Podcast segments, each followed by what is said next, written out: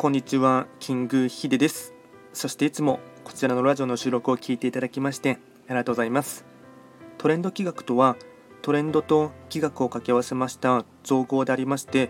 主には旧世企画とトレンド、流行、社会情勢なんかを交えながら、毎月定期的にですね、運勢なんかについて簡単にお話をしております。で今日話をしていきたいテーマといたしましては2022年12月の全体のですねあの、まあ、傾向というかそういったものをですねお話をしていきたいかなと思います。で12月がですね12月7日から1月5日、まあ、気学の場合暦は旧暦で見ますのでその約1月間が12月となりますので、えっと、で天の木、地の木、人の木がですね天の木が水の上で地の木が、まあ、地木がネズミで人人の木が一泊水星。なので水の上ネズミ一泊水星。こういった星回りというかですねこういった木の傾向で流れていきましてでまずですね、まあ、宇宙全体の木の流れとしてはですね、えっと、12月に関しましては水の上っていう感じになりますが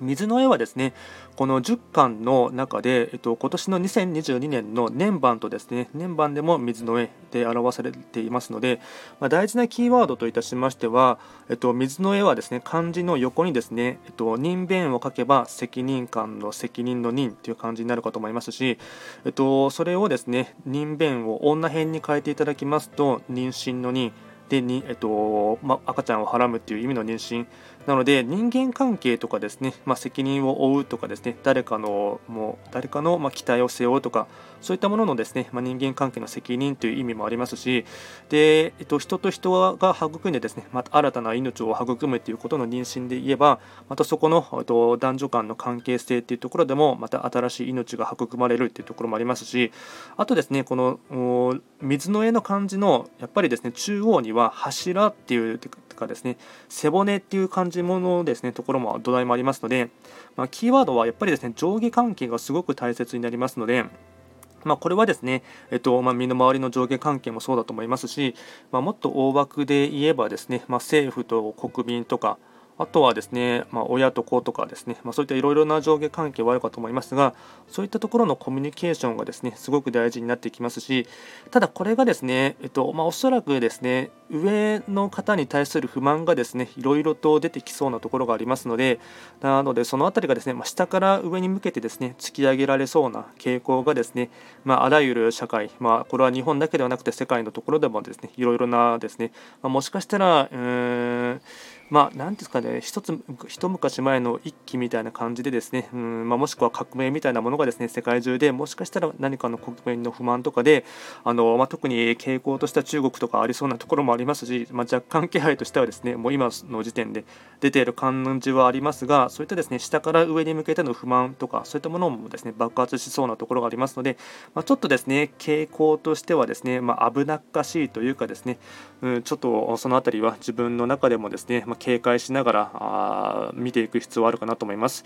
で続いて地儀ですね、まあ、地球の木、第一の木と位置してはですね、えっと、ネズミ、まあ、10巻12種の干支で言えばですね、ネズミは一番最初になりますが、えっと、漢字で書きますと子供の子って書くんですが、まあ、これがですね、終わりの始まり、何かを終わらせてから始めさせるっていうところがありますので、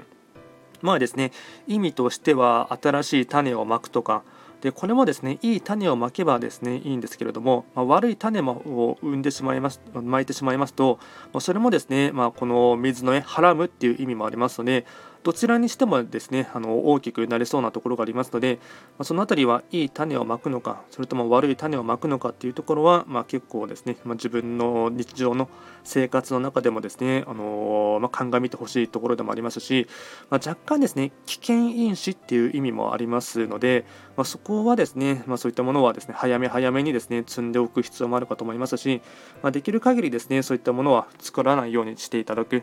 でこの辺りがですね、ま終わりの始まりっていうところがありますので、ま12月は年末年始っていう意味もありますが、ま何かですね、ま若干、うんまあ、外が寒いとかですねっていうところもあってですね新しいことを始めたり新しい人と会うとかっていうところもですねちょっと面倒くさいかなと思うところもあるかとは思いますがあの何かですね始めてほしいと思うんですね。で最初の一歩は小さくて構いませんが始めてみること、まあ、少しでも手をつけてみる。一歩でも踏み出してみるっていうことがとても大事になってきますので、まあ、そこをですね、えっとまあ、めんどくさいなとかですねちょっとやる気がモチベーション的に上がらないなとかと思わず何かを始めてみるっていうことがとても大事になってきます。で、あらかじめお伝えしておきますと、まあ、これはある種ですね、うんスタートの時点ではすごくスピードの立ち上がりが遅いっていうところもありますし、まあ、何かを始めるっていうことはですね、まあ、ある種ですね、生みの苦しみとかっていうところもありますので、まあ、なかなかですね最初は思うようにはいかないところもありますがただ手をつけないと何もですね始まらないっていうところがありますので、まあ、ここはですね、まあ、少しずつでも構いませんので何かを始めてみる。でその際には生みの苦しみっていうところがあるかと思いますので、まあ、そこですぐに、ま簡単に諦めてしまったりですね投げやりな態度をとってしまうのではなくて、ままさに日本のことわざでことわざだったかはちょっと分かんないんですが七転び八起きっていう言葉があるかと思いますが、まあ、1回転でですね1回失敗して諦めるのではなくて、まあ、2回挑戦するとか3回仮に3回失敗したら4回目をですね挑戦してみるっていう風に、まあ、改善失敗したとしても、まあ、そこから学習して勉強してですねまたさらに立ち上がるっていうことがですねとても大事なところになっていきます。で最後が人の木がですね一泊水星になります。なので水の絵ネズミ一泊水星これ全てですね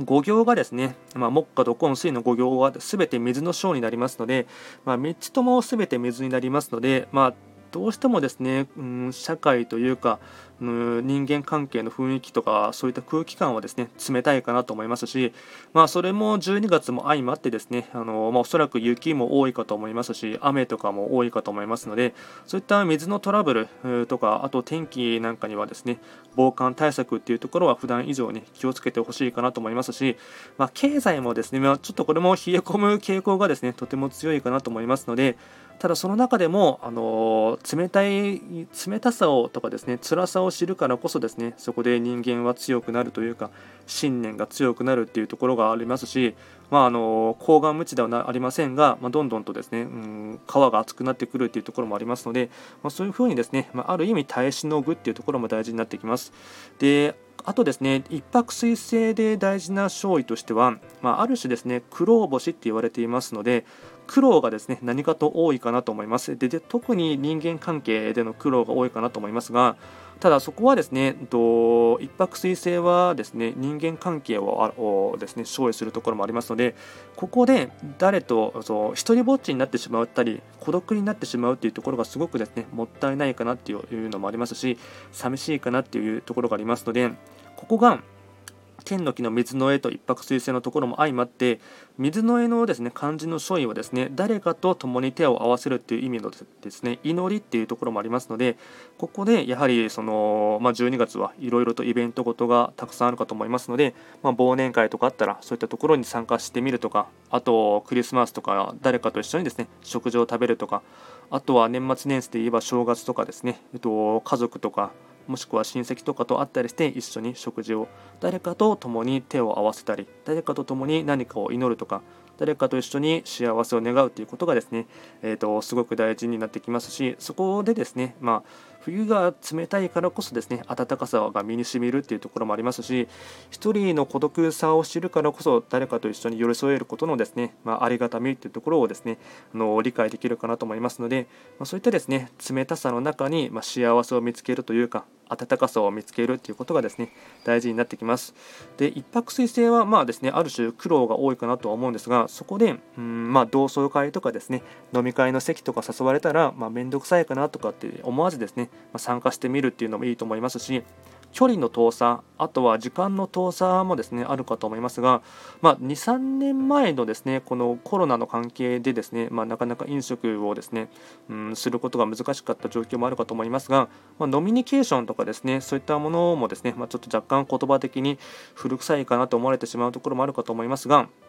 うんま誰かと一緒にですね、まご飯を食べたりお酒を飲んだりあとは、えっと、一緒に、まあ、ゲームをしたりですね、テレビを見たりということもいいかなと思いますので、まあ、そういうふうなですね、横のつながりとか、あとは上下関係の人のつながりもですね関係性としては大事なところがありますので、まあ、若干ですね、えっと、天の気地の気すべて水の章で冷たさとかあと最初の始める時の苦労とかそういったものはあるかと思いますが、まあ、ここでですね、まあ、決して、うん、心が折れずですね立ち上がっていくっていうことが、まあ、とても大事な時期でありますし2023年に向けてもですね大切な流れの傾向になりますので、まあ、ちょっとそこの辺りはですね、まあ、らかじめ理解していただいて、まあ、少しある種覚悟を決めるとまでは言わないですけども、ま心構えとしてですね知っていただいて、ま、すぐには投げ出さないとか諦めないということはですね大切になってきます。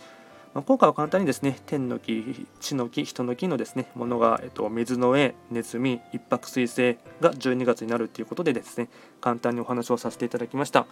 あと最後になりますが、えっと、簡単にお知らせですね。今ですね、えっと、限定、まあ、先着20名様でですね、えっと、個人鑑定をですね、受付していまして、まあ、若干もうすでに何名の方の方はお申し込みは入っているんですけども、まだですね、えっと、空きはありますので、もしそういったものに興味がありましたら、えっと、60分1000円で個人鑑定、えっと、オンライン鑑定ですね、やっておりますので、ま興味がある方はですね、えっと、こちらの概要欄にですね、えっと、リンクを貼っておきますので、そちらで確認していただいてですね、興味があればご参加していただければればなと思います。